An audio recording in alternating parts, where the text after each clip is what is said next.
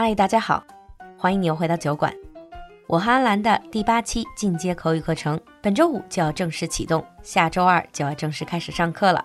如果还想赶上第八期的最后召集，别忘了联系小助手，微信号是 l u l u x j g three，l u l u 就是露露，x j g 是小酒馆的汉语拼音首字母最后一个数字三，l u l u x j g three。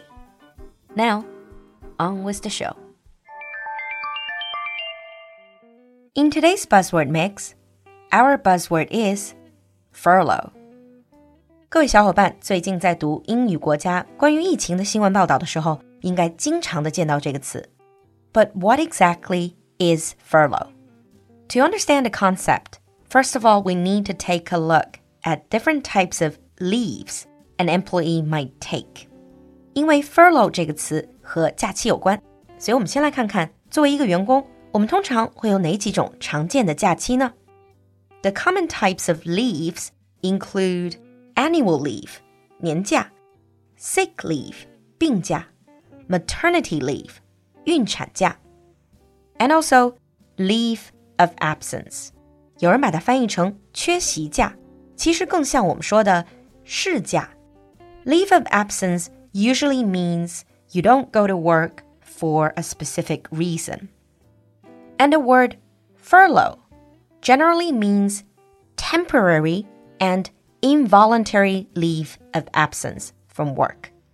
Furlough 其实就是一种 leave of absence，一种所谓的缺席假，它是 temporary 暂时的，而且是 involuntary 是强制型的。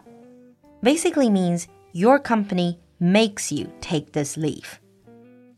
And this can be due to economic conditions affecting one company or matters affecting the whole country. 通常它都是因为整个企业的经济状况不太好，或者是整个国家都受到某一个大事件的影响，比如说这次的疫情。所以从这个意义上来讲，furlough 其实就是一种强制休假。但是我们经常看到它被翻译成无薪假。Well, this is where it gets a bit complicated. In the United States and in the UK, furlough has slightly different meanings. First, let's look at the US. In the United States, the word furlough is quite common. You usually would hear governmental employees, they will get furloughed because government needs to shut down for a specific reason.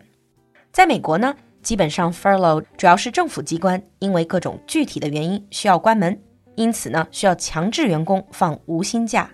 A little over a year ago, due to the government shutdown starting on December 22nd, 2018, approximately 350,000 federal employees were furloughed for 35 days until January the 25th, 2019. 在二零一八年底， 美国就因为联邦政府关门，致使三十五万联邦政府工作人员被放无薪假期。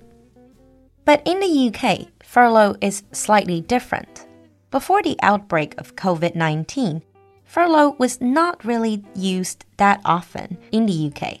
在新冠疫情之前，furlough 在英国并不是特别经常使用，而在疫情管控期间，这个词突然出现频率激增。 That's because the UK government has adopted a job retention scheme. And in this scheme, furlough supports companies hit by the virus by temporarily helping to pay the wages of people who can't do their jobs.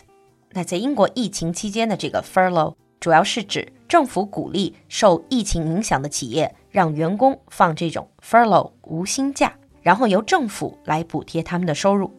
It allows employees to stay on the payroll even though they're not working. And this scheme is designed to help people who are furloughed due to the virus outbreak, but it is also to prevent employers from having to make mass redundancies. 那这一举动不光是为了保证员工的收入，主要的目的是为了防止企业因为疫情期间资金紧缺，大批的裁员 （mass redundancies）。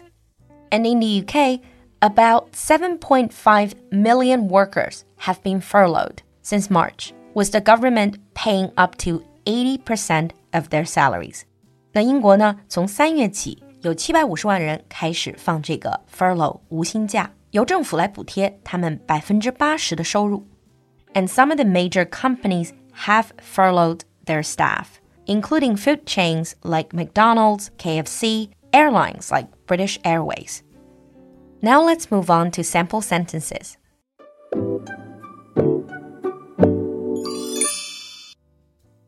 Sample 1 Furloughed workers will continue to receive 80% of their current salary up to £2,500. Furloughed workers will continue to receive 80% of their current salary up to £2,500. Sample 2 Furlough covers overtime payments built into an employee's salary, but not tips or optional bonuses. Furlough covers overtime payments built into an employee's salary, but not tips or optional bonuses. 你听懂了吗？赶快关注我们的微信公众号“露露的英文小酒馆”来获取更多扩展内容。So, has your company or your organization ever furloughed their employees? 期待你的分享，我们下期见。